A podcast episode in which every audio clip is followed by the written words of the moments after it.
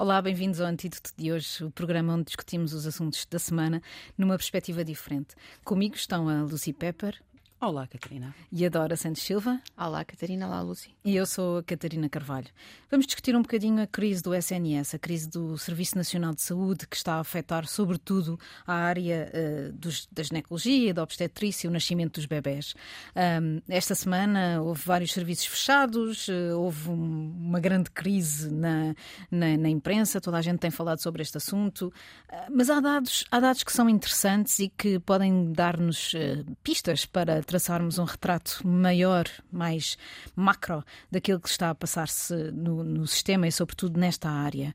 Um, ainda hoje o público fala da, da crise na, na, nesta área, na área da ginecologia. Metade dos ginecologistas e obstetras que estão inscritos na Ordem dos Médicos e que ainda estão em atividade, e é preciso dizer que 12% têm ainda mais de 75 anos, portanto, já não fazem urgências, como é, como é da, regra, da regra do sistema, mas metade desses ginecologistas não trabalha para o Serviço Nacional de Saúde. Há um desequilíbrio etário enorme, ou seja, há muito mais gente mais velha do que mais nova, e há enormes assimetrias regionais, o que faz, por exemplo, com que algumas das, eh, das eh, urgências de fora de Lisboa e do Porto estejam fechadas até ao final desta semana. Em 2020, 46% dos mais de 860 especialistas que estão a trabalhar no SNS tinham idade igual ou superior a 55 anos. O que é que isto significa? Significa que não fazem urgências. Embora muitos deles digam que fazem, até porque o sistema não aguentaria se não o fizessem. Formam-se 45 especialistas nesta área por ano e, segundo a Ordem dos Médicos, nós precisávamos que pelo menos 30 a 35 ficassem dentro do, do SNS. E não ficam. E não ficam, eu acho que aqui é, há uma questão que, que se fala pouco, mas que se fala na área da medicina, mas que se fala muito noutras áreas. Toda a gente fala dos millennials, toda a gente fala da, da vontade que as pessoas têm de não ter uma carreira igual às outras, não trabalhar apenas pelo dinheiro, trabalhar pelo bem-estar, trabalhar por, por ter uma vida fora do que é a carreira.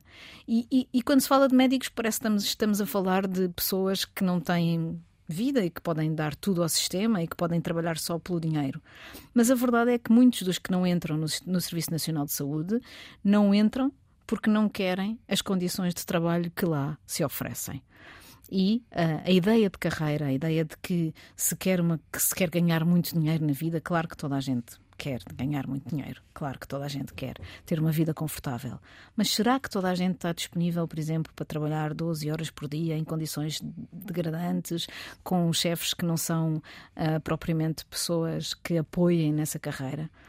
E é disto que não se fala neste caso, não é? Porque, por exemplo, Uh, um, dos, um dos especialistas consultado hoje pelo público e que fez uma análise deste sistema de, do, do sistema que existe de carreiras no, no SNS, diz que, por exemplo, se houvesse uma possibilidade de haver mais especialidades. Ou seja, não ser simplesmente um, gine um ginecologista ou um obstetra, ser um especialista em medicina de reprodução, ser um especialista em medicina materno-fetal, ou seja, das, das, crianças que nascem ou das crianças que vão nascer, cirurgia oncológica. Se houvesse mais a, a possibilidade de haver mais especializações, isso atrairia muitos dos jovens para o SNS, mesmo sem melhores remunerações. Não é? e, e, e disto vejo o tema pouco discutido. Vejo o tema muito discutido do ponto de vista político, da esquerda e da direita, do hum. Sistema Nacional de Saúde ou do Sistema Privado de Saúde. Vejo, vejo a ideia à esquerda de que não devemos dar nada aos privados, não devemos trabalhar em, contrato, em contratos com os privados, não devemos dar mais dinheiro ao sistema privado, o que é uma verdade, porque 50% do, do que é o sistema nacional, o, o, o, sistema privado de saúde em Portugal é financiado por subsistemas de saúde, uh, entre eles a ADSE.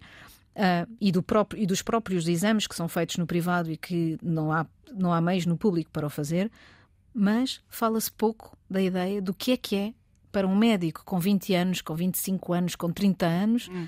ter uma carreira hoje em dia. E, pelos vistos, uh, o problema não será os salários, não é? Discutiu-se muito esta semana, não foi Dora, de que 1.800 hum, euros é o, supostamente sem mais alcavalas o sistema de entrada, o, o ordenado de entrada no sistema de, de, nacional de saúde. Mas se calhar o problema não são os salários. Bom, o, o, os ordenados na função pública são públicos. Isso quer dizer o quê? Que são, são podem ser abertos, consultados, podem ser consultados online. Uh, basta colocar no Google Sistema Remuneratório da Administração Pública de 2022. A questão é que poucas pessoas conhecem como funciona este sistema. Uhum. No caso dos médicos, por exemplo, um médico especialista em início de carreira, isto é, na categoria de assistente, porque é o quê? É um médico que iniciou agora a carreira. Portanto, de especialista. É... Exatamente. Portanto, já está numa especialidade. Por exemplo, pode ser obstetra. Sim. Ok. Mas que iniciou agora a carreira. Quando passar assistente graduado, quer dizer que tem não sei quantos anos de especialidade, pelo menos oito, acho eu, e uh, pode progredir na carreira, porque, uh, atenção, as carreiras também podem ser congeladas. Uh, mas um médico especialista em início de carreira, assistente, uhum. com dedicação exclusiva de 35 horas semanais, isto é, que não pode ter mais nenhum trabalho. Não pode trabalhar no privado. Não, não pode trabalhar no privado. Ganha 2.605 euros brutos. Se quiser um horário de 42 horas semanais, que também é indicação exclusiva, ganha 3.439 euros. Portanto, as pessoas têm de saber depois fazer as contas. Uhum. Se não quiser dedicação exclusiva, isso quer dizer que pode acumular no privado. Uh, e aí ganha 1.876 okay. euros brutos então, para 35 são... horas semanais. Ok, são os tais, portanto, um médico de início de carreira ganha 1.800 euros semanais se brutos. trabalhar no privado. Se trabalhar no privado. Um clínico geral, isto é, que não fez o internato numa especialidade ainda, ainda pode não, não pode nunca fazer, fazer uh, ganha uh, 1.490 euros ou 1.967, consoante queira o horário de 35 é horas é, ou 42 horas. É muito ou é pouco? Para, que, para a maior parte das pessoas Sim. em Portugal, Isto como é sabemos, é muito. Não é? Claro. Isto é relativo, porque claro. sempre que entramos em comparações, entramos num buraco negro. É claro, claro que todos ganhamos pouco. Nem vamos dizer aqui quanto é que ganham os jornalistas. Diz? Estou a admirar os horários. Porquê? São os horários legais. São os horários locais. Só, sim, e pronto. Mas uh, no Reino Unido, sim. os jovens uh, médicos, uh, ao início da carreira, têm que trabalhar no, nos hospitais, etc. E fazem semanas de 80, 80 horas, 100 Mas aí horas. ganham horas extra? Não. Não? Não, não, aqui em Portugal. Ah, ganham sim, horas tá extra. Bem, tá bem. Mas de lá não. Eu acho que tens um ordenado, tens um ordenado. Durante os primeiros, os, os primeiros anos da sua carreira. Deixa-me interromper aqui só para perguntar uma coisa à Lucy. Hum.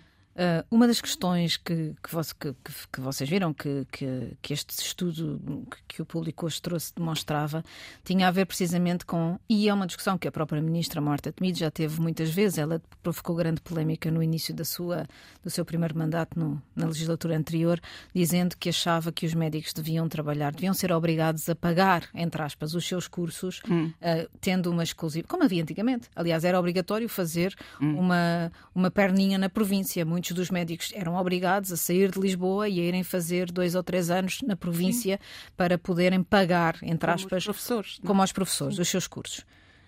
E outra das coisas que se disse nessa altura foi, além da província, obrigar os médicos que acabaram de tirar um curso no público, hum. e que são quase todos, porque só há uma universidade privada em Portugal, que é a Católica de Medicina, um, e eles eram, seriam obrigados a, a, estar uns tantos anos no sistema hum. para pagar os custos gigantes, que são mais de 100 mil euros, na formação de um médico. No Reino Unido é assim, eles têm que pagar o, o, o curso Uh, em anos não de é, trabalho. Não é exatamente em termos de pagar o curso, mas têm que trabalhar uns, uma quantidade de anos, não sei, não vou dizer claro, quantos, porque certo. não sei concretamente, mas saem do, da universidade e começam a trabalhar nos hospitais. E a maior parte, os hospitais que são teaching hospitals, são uhum. mesmo um, como a Santa Escolas. Maria. Sim. Uhum. Universidade. Um, hospitais universitários. Exato. Isso. E têm que estar lá uh, durante um certo tempo e depois podem um, ir a outros, aos outros hospitais. Não temos o mesmo sistema de especialização como cá. Não podes especializar tão cedo. Uhum. Eu acho que tu tens mesmo de ser um médico geral uhum, uhum. no hospital durante um tempo e só depois podes especializar. Ok.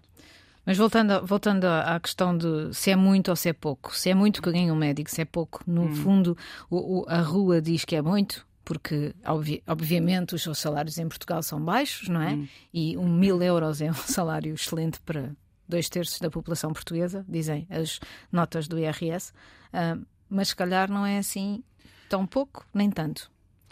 Sim, eu acho que se começarmos a fazer comparações, então pelos anos de estudo, certo. É? Uh, porque um clínico geral uh, tem, tem o curso de medicina e depois a especialidade obriga uh, determinados anos, consoante a especialidade que faz. É? 4, 5 ou mesmo 6 anos. É óbvio que isto pode dar até 10 anos de, de, de trabalho. De, trabalho, ou seja, de, de estudo. sim. Uh, mas é óbvio que outras profissões também exigem 10, 11, 12 anos de estudo, como os professores universitários. Uhum. E nós ganhamos a mesma coisa. É? Uh, sem progressão de carreira durante 10, 15 anos, muitas vezes. Ou seja, o que nos deixa sem argumentos, muitas vezes, se olharmos para este sistema é, de remuneração da administração pública, é quando vemos tantas carreiras públicas ainda com ordenados brutos na casa dos 700 euros. Sim. Porque aí entramos no limiar da pobreza. Estamos a falar de professores? Não, não estamos a falar de professores, estamos a falar de técnicos. Administração pública, certo. Estamos a falar de técnicos, estamos a falar uh, de pessoas que entram, por exemplo, fiscais. É? Uhum. Fiscais, estamos a falar de pessoas que estão aí nas ruas. Portanto, estamos a falar de técnicos, uh, por exemplo, uh, no sistema de ensino, é? um técnico especializado está a ganhar 900 euros uh, líquidos. É? Okay. portanto, quando estamos a falar, e, e já agora, jornalistas, não é? Também pois, com alguns disso. anos de experiência não estão. É um sistema público, como é óbvio, e portanto depende. Mas é um serviço público. É um fazem. serviço público, é verdade. E, e tem muita responsabilidade. Também ganham 700, 800 claro, euros. Sim.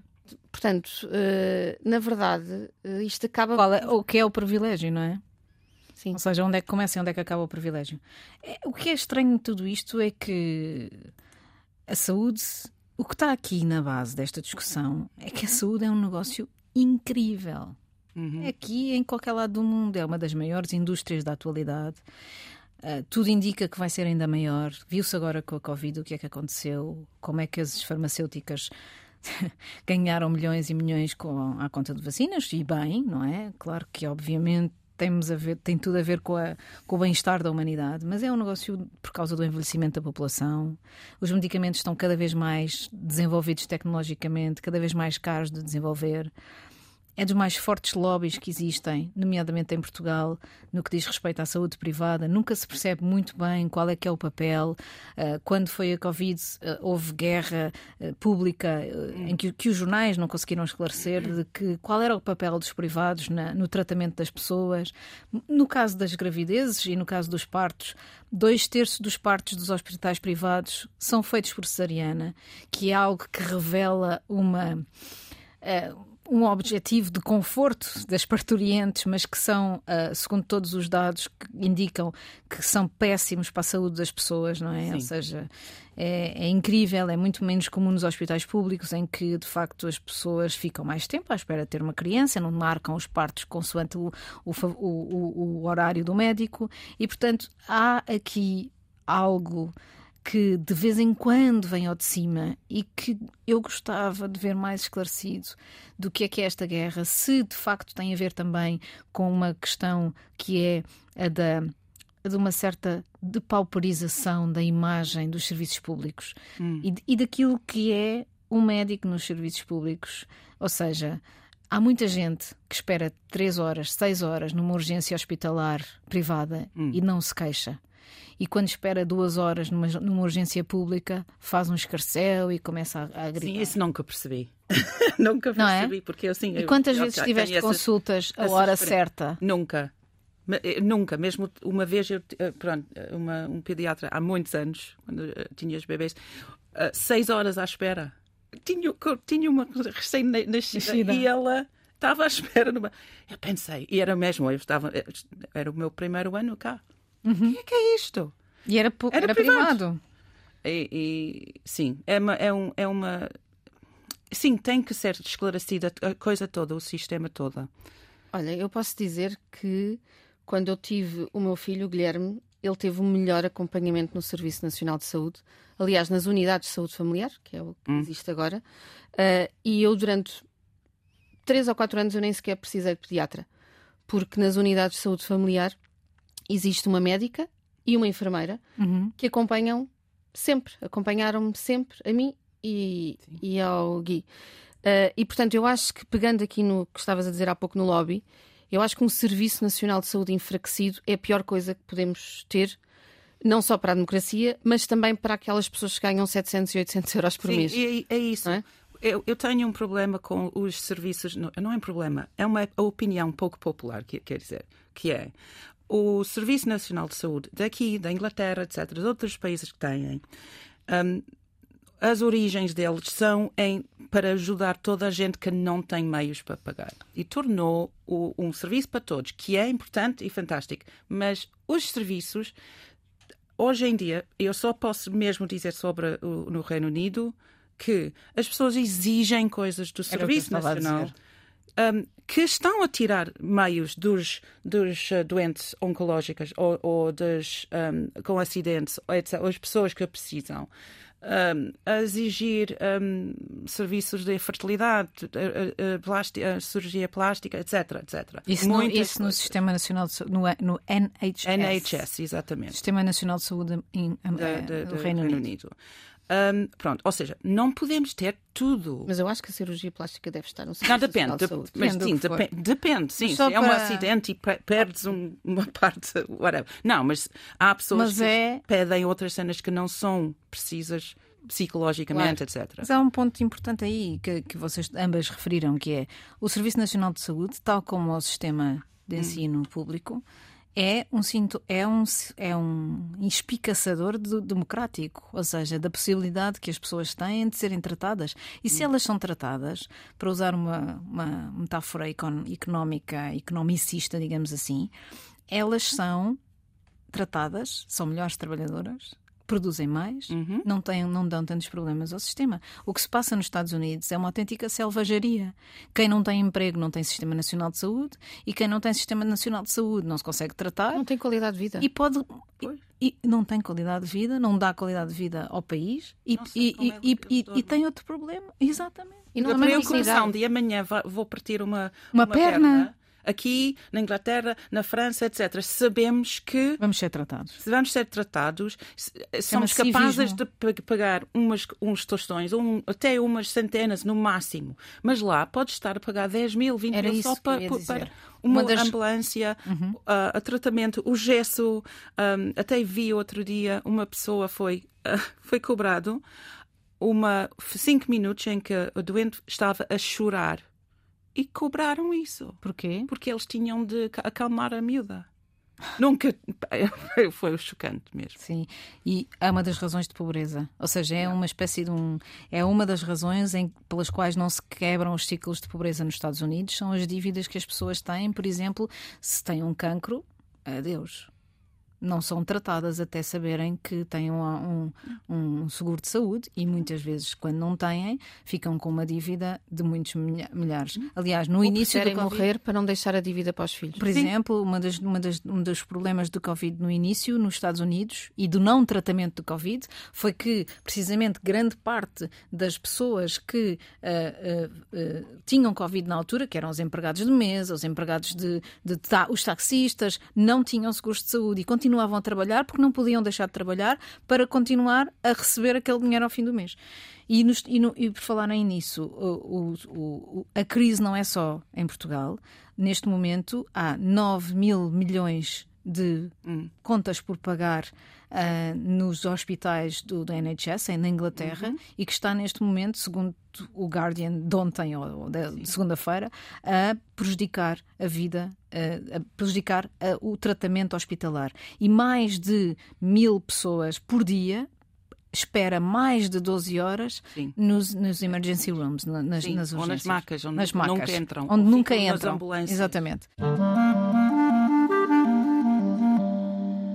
Olá, bem-vindos de novo ao antídoto desta semana. Catarina Carvalho, Dora Santos Silva e Lucy Pepper.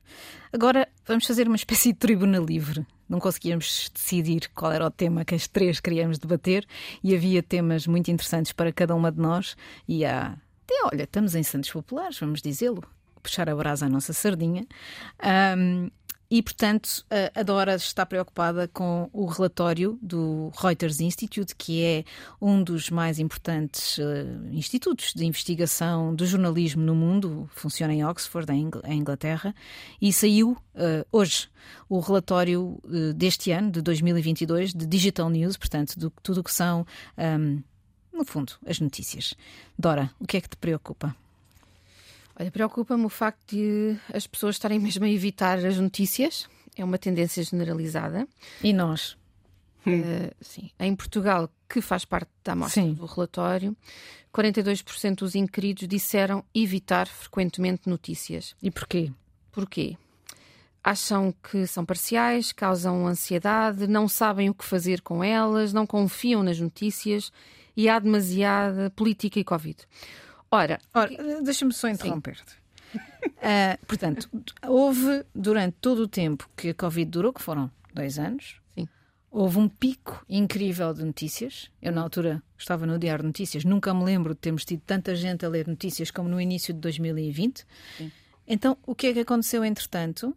O que é que aconteceu para as pessoas que estavam loucas para ter informação deixarem de querer fazê-lo? Fartaram-se. foi um sintoma da abundância de notícias. Uhum. Embora, atenção, uhum. eu também tenho que dizer isto, uh, as pessoas muitas vezes confundem a abundância de informação dos meios de comunicação social com a abundância de informação que, na verdade, retiram de, das redes sociais. Certo. É? Uhum. Portanto, elas confundem isso. E, portanto, quando falam em abundância de informação, na verdade, é a abundância daquilo que tiram do scrolling, do scroll. Porque elas estão envolvidas em informação, desde que, desde que acordam até que se deitam, não é? Uma pessoa começa o dia com 50 mil mensagens para responder no seu telemóvel e já não tem paciência para ver as notícias ao fim do dia. Portanto, este overload, esta abundância de informação, não vem só hum. dos órgãos de comunicação social. Portanto, que se diga que isto é sim, muito importante. Sim, não é só a vossa culpa. Exato. Não. um, E, portanto, se calhar, eu diria que o jornalismo tem de apostar na cobertura não só de problemas, mas também na cobertura de soluções. É? E podemos falar no jornalismo de soluções, podemos falar no jornalismo de construtivo. Por isso é que nós chamamos este programa Antídoto. O objetivo era esse. Exatamente. Não está a ser fácil, porque como não está a cooperar.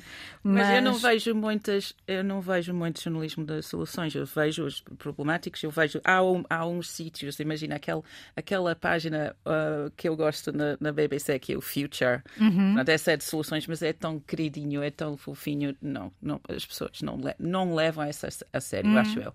Um, mas temos um problema. Um, eu evito as notícias, tipo de política, por exemplo, porque um, o círculo dos jornalistas da política estão obcecados, só falam nisso, só falam nos pormenores e as politiquices, estávamos a falar antes disso, sobre as, as, coisinhas que eu não quero saber. Eu quero saber dos movimentos, das, das, das ondas. Tendências. Das, as tendências, as, as ideias. Uhum. Porque já perdemos a ideia o que é que é, que é que quer dizer esquerda, o que é que quer uhum. dizer direita, o que é que, querem, que é que quer, que é que quer dizer socialista. Ouvimos essas coisas todo, todo o dia. Socialismo, marxismo, um, fascismo, etc é difícil hoje em dia encontrar facilmente alguém a falar ligeiramente sobre essas coisas. Vejo nos, nos meios de comunicação e vejo só os pormenores. É, é, este gajo disse isso ontem e anteontem ele disse outra coisa e nem, nem, nem, não me interessa. Eu quero saber onde, onde vai o país ou onde vai a população, o que é que eles pensam e sentam. A semana passada tivemos um ótimo exemplo disso na guerra entre Cavaco Silva e António Costa hum. não é? Que não diz nada, não quer hum. dizer nada para as pessoas, quer dizer, é uma guerra pura de personalidades. Yeah, é tipo tele, telenovela, interessa yeah. o quê? Sim, é que nós estivemos muito habituados durante muito tempo a falar, bem, primeiro a depender de, de, elites como fontes, não é? Sim. Hum. E a falar para as elites, na verdade. Claro. E só há pouco tempo é que começámos a falar realmente para, para as audiências, para, hum. para as pessoas. Hum. Eu acho que sim. Uh, e a saber o que elas queriam, não é? O que sim. é que tu queres, Lucy? Não sei se muitos jornalistas sabem o que é que tu queres. Não, não, nem eu. Há uma eu tendência. sei que eu gosto de saber um, ouvir uh, notícias que não sei, mas eu não quero saber os pormenores porque é um overload. Sim. Eu, eu gostava de saber muitas coisas, muitas áreas em não sei, na superfície uma... para encontrar depois uma, uma entrada nessa, nesse assunto. Há uma ideia que, que, que é muito do, do jornalismo das soluções, que é o jornalismo de. No fundo, é dizer que as pessoas não são vítimas das notícias hum. e eu acho que a sensação de, de querer evitar ver mais notícias é de se sentir completamente um, esmagado. esmagado, incapaz, paralisado, incapaz de fazer o que quer que seja. E essa ideia de que eu sou vítima das notícias que me chegam Hum. é uma ideia que vai levar muito tempo uh, o jornalismo a sair dela. Porquê? Porque o jornalismo é o homem que mordeu o cão e, portanto, o jornalismo é o que está mal, é o que devia ser diferente, é uma espécie de dar, dador de lições a todo momento, dizer isto não devia ser assim, esta pessoa não devia ter feito isto, aquela pessoa faz aquilo. Certo, isso é um papel importante, é um papel de, de, de salvaguarda, é um papel de, como é que se diz, de, de watchdog, eh, de- falta uma palavra em português, de, de escrutínio. Vigilante. Vigilância, escrutínio, etc. E sim, deve ser feito. Tem que ser feito de qualquer forma, de, maneira mais menos ingênua do que é, porque em qualquer uma dessas ideias há sempre alguém a quem essa notícia interessa. E eu costumo dizer aos meus alunos de jornalismo: vocês têm que ver quem é que está interessado em que esta notícia saia para perceber Sim. porque é que ela está a sair. Sim, e, e com tanto pormenor em todo, em todo o lado, porque assim, nenhum jornal é é imparcial. Eu preciso, eu quero ver os dois ou três lados de qualquer eh, discussão, há demasiado pormenor em Sim. todos os lados, eu não tenho tempo. É verdade. Há uma, há uma tendência muito perigosa que, que começou na Gannett, nos Estados Unidos, um dos grandes, um dos grandes grupos de jornalismo americano, e que é eles vão reduzir a opinião porque Hum. acham que as, as pessoas acham que os jornalistas não têm sabedoria suficiente para dar opinião. É, isto é um pau de dois bicos, não é? Porque, Claro. na verdade, os jornais e uma das funções dos jornais não é dizer o que as pessoas devem pensar, mas é precisamente elas não têm que ser vítimas dessas notícias, elas têm que, como diz a- a- a- o- o- um dos grandes, um dos grandes eh, institutos de investigação americano, é as pessoas têm que saber o que precisam de saber para tomar decisões na sua vida. Sim. Sim, é o que o Tom Rosenstiel diz. Exatamente. E o Bill Kovac. Exatamente. Ou seja, as pessoas têm que saber não como ser vítimas e ficar paralisadas, mas o que é que eu posso fazer. E as crónicas ajudam, um Ajudam, bocadinho isso, claro. porque às vezes Portanto, É Mas o- O problema é que as- o problema é que neste, como tu estavas a dizer, Dora, o problema é que neste caldo de informações em que nós nos encontramos, em que nos chegam informações toda a hora sobre o WhatsApp, em que, nos, em que, nos, em que nós estamos envolvidos no Twitter a toda a hora a receber eh, indicações, a receber eh, pe- pelins de, de informação que nos chega de, de notificações. Com tanta bitaitada, as pessoas já não distinguem o que é que é uma bitaitada informada, que as pode ajudar a tomar decisões, e uma bitaitada que simplesmente está baseada, como tu dizias, em eu estou deste lado e quero dar força a este lado. Yeah. E, portanto, isso é algo que baralha. Baralha e as pessoas estão fartas. Eu Há sinto isso. para isso. Qual é? A solução é não Calma. calma, exato, Boa. e não procurem notícias através das redes sociais. Esqueçam. Vão às fontes. Vão às fontes originais. Vão aos órgãos de comunicação social. Porque os órgãos de comunicação social, por alguma razão, têm uma curadoria. Mas sim, essa é verdade. E legalmente Tem, e tem estão- gatekeeping e tudo. Sim, acho muito é legal- bem, legal, acho. é legal. Mas às vezes, um, por exemplo, é muito fácil uh, esquecer-se Uhum. dos outros meios, dos outros jornais. De- pronto, imagina, passas a, a tua vida a só ler público. Às vezes sabe bem ouvir que alguém está a cri- criticar um artigo de. Ah, pá, viram que, que este, este artigo disse, mas.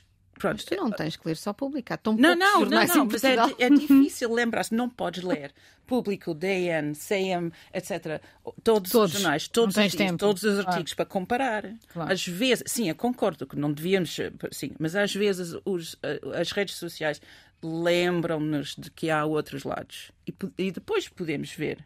Sim, a gente que, que- que depende nas, nas redes sociais para. Por falar em redes sociais, uma das- um, dos, um, dos, eh, um dos dados deste estudo é que eh, a rede com maior crescimento é, é o TikTok. Mas nós não devemos ver isto com tanta desconfiança como pessoas da nossa idade, a idade, o fariam. De todo. Espera, a Lúcia acha que sim, já vamos. Conta lá porque é que não podemos ver isto com, esta, com este grau de desconfiança. Dora.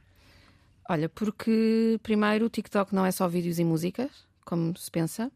Os jovens eh, andam por lá e leem notícias no TikTok. Ao contrário do que se pensa, os 40%. Quais notícias? Há lá muitas notícias, Lúcia, tu é que não vês. Mas sim, mas eu estou a perguntar O- o quais são as notícias, de onde- todas. das fontes, das quais Olha, fontes? nós, fontes exemplo, credíveis. Então. dos jornais Washington Post. New York Times, Ok. nós, a mensagem de Lisboa está no TikTok. Porque a, nossa, porque a nossa audiência, precisamente, é bastante nova e nós temos que estar onde eles estão. Yeah. E é, posso dizer-vos uma coisa muito engraçada, puxando aqui, voltando a puxar a brasa à minha sardinha. A Mensagem de Lisboa é um órgão de comunicação social local de Lisboa que conta as histórias da cidade, as histórias feitas pelos lisboetas. E no Twitter, e no Twitter nós não temos, nós temos a polé quando é polémico, as coisas no Twitter funcionam. Yeah. Mas, uma coisa muito interessante, a maior parte dos artigos que têm grande sucesso no Instagram, através dos Reels ou através das Stories ou através do próprio Instagram, do feed, são histórias sociais. A história do Jorge Costa, do nosso eh, colaborador sem abrigo, que escreveu durante oito meses sobre a sua experiência na rua e que acabou de falecer, e o livro dele saiu esta semana. Por falar nisso, Diário um Sem Abrigo já está nas livrarias, podem comprar. A história dele teve incrível segui- seguidores no, no- no Instagram. Crescemos brutalmente à conta da história, porque é uma história social. Portanto, a ideia de que os jovens não se interessam por política, não se interessam. Não, como dizia a Lucy, as, a- as camadas etárias mais baixas interessam-se por não ser vítimas das notícias. Eles querem saber o que é que podem fazer para mudar o mundo, para fazer um mundo melhor. E o Jorge, com as suas crónicas, ajudou a perceber que os sem-abrigo, como vivem, como é a vida deles mesmo, na realidade, Sim. e ajudou a olhar os sem-abrigo de outra forma. E teve uma adesão enorme no Instagram. E todas as histórias sociais que nós fazemos, de- do, do, do, do, comboio humano de- da comunidade cigana que leva os miúdos à escola, do, do, do olha, do, do, do media, por falar em comunidade cigana, do mediador cigano que se tornou médico e que é um mediador da comunidade, incrível sucesso no Instagram. Porquê? Porque os jovens estão no Instagram e os jovens não são tontos e os jovens não querem só ver lifestyle e influencers. Só para dar um exemplo, há, há uns dias uma aluna minha apresentou um trabalho sobre o TikTok enquanto instrumento de comunicação de ciência. Boa. E eu, eu podia ficar cética, mas não, tive horas e horas a ver como é que o TikTok era um grande divulgador de E ciência. é? E é. Portanto, eu contrariei o meu próprio ceticismo, Boa. e ainda bem. Olha, eu tenho que Eu aprendo muito com os meus alunos. Eh, e de facto, é verdade. Eh, é um grande instrumento para Yeah. os jovens, como é Há, óbvio. há outra, há outra vertente nisso, assim, além das coisas, há muitos miúdos a um, Produzir? produzir e coisas das doutrinas deles, pronto, ou Ok. novas, novos, no- novos Novas formas. São, perigosas, pronto, estão a, Ah. estão a espalhar coisas falsas e- Claro. e, Como e tudo lado, claro. falsas, não tem etc. curadoria, tem que E- ter, e não é? O problema do TikTok é que nós, os velhos, Não estamos estamos. Uhum. mais, não estamos a ver. Estamos a ver ainda Instagram, ainda estamos a ver Twitter. E essa, sim, essas duas redes são para nós. TikTok não estamos a ver o que é que está a acontecer. Há, pronto, felizmente há pessoas a sacar coisas daí para mostrar. E há coisas, sim, perigosas. Sim, eu faço, eu acho maravilhoso que os seus os jornais etc, estão a, a, ver. Como tudo, não é? Como tudo. Yeah. Ah, em todo o caso, ah, a, a ideia de que toda a gente quer produzir informação, Lúcia, eu acho que tem muito a ver com a paixão da comunicação, que no fundo é o que nós estamos aqui a fazer, Yeah. e é muito aquela ideia de ah, adorar contar estas histórias e toda a gente poder fazê-lo. E é exatamente o contrário do que os jornais fazem, que é não dão espaço às pessoas, não é? E portanto as pessoas sentem-se esmagadas. E no TikTok as pessoas podem contar as suas próprias histórias. E eu acho que é isso que é interessante. Porque há um encanto, não é? Adora, Adora pôs aqui na nossa, no nosso documento que nós partilhamos antes deste programa que 77% dos jornalistas voltariam a ser jornalistas, mesmo com ordenados baixos, mesmo com condicionalismos de horários. Há um sentido de missão, Uhum. não é? E, e eu faria o mesmo hoje. Eu conheço muito pouca gente que é jornalista que, E que deixou, de gosta. Uhum. ser, deixou de ser jornalista. Ou seja, se não é jornalista. gente que deixou de mas se não é jornalista de, Deixou de ter de lugar. coração, quer dizer. Sim, pessoas continua. tiveram de não É trabalhar. jornalista no toda a vida. Sim, isso Ou é- seja, quando tu és jornalista, tens uma forma de analisar o mundo, Sim, é de olhar tipo- para as coisas, curiosidade, que não me isso. deixas É como de ter. ser artista. Tu, tu tens uma, Claro. uma maneira de ver o mundo. É isso. E jornalistas têm a mesma coisa. É isso, é isso. É isso. Mas eh, Agora, não pode é dizer que é, que é jornalista quem não é jornalista. Pois. E isso, uh, por acaso. Uh, em Portugal está a acontecer uma coisa estranha, não é? É. Uh, Esta. por um lado, a Time Out. Sim, a, a, CCPJ, a Comissão da Carteira Profissional de Jornalista, da... não está a renovar algumas carteiras porque. jornalistas que trabalham em jornalistas áreas. Que trabalham em áreas de lifestyle. que se diz que trabalham para marcas. Hum. Time out. Time out, invasões, NIT, etc. Mas, por outro lado, uh, a entidade reguladora da comunicação Social, registrou. A ERC. Exato, a ERC registrou o Folha Nacional, que é a nova publicação do Partido Chega. Registou. Registou como órgão de comunicação social. Com publicação doutrinária. Portanto, como, como sabem, pode, pode registar ou publicações eh, de ordem informativa Sim. ou publicações doutrinárias. Hum. Avante. Um, ora, eu fui ver uh, esta Folha Nacional, esta publicação doutrinária, e sendo uma publicação doutrinária, acho inconcebível que no seu estatuto editorial se fale em jornalismo, porque o Folha Nacional diz que acompanha a matriz do jornalismo europeu, da liberdade de expressão, do combate à censura positiva ou negativa e da luta pela melhor informação e melhores conteúdos. Não é, e acho que a ERC não deveria aceitar, que uma publicação doutrinária se posicionasse, mesmo que indiretamente, como um veículo jornalístico. Portanto, e é isto que os leitores podem uh, ficar a perceber, não é? Uh, é um do... escândalo. É um escândalo, sim. É um escândalo. É um escândalo e temos que acabar. Um, Lucy, que música temos hoje? Uh, só porque sim, é de Go-Go's de 1981. É Our lips are sealed. Uh. Nossas bocas estão fechadas. Que é o contrário. Até para a semana. Até para a semana.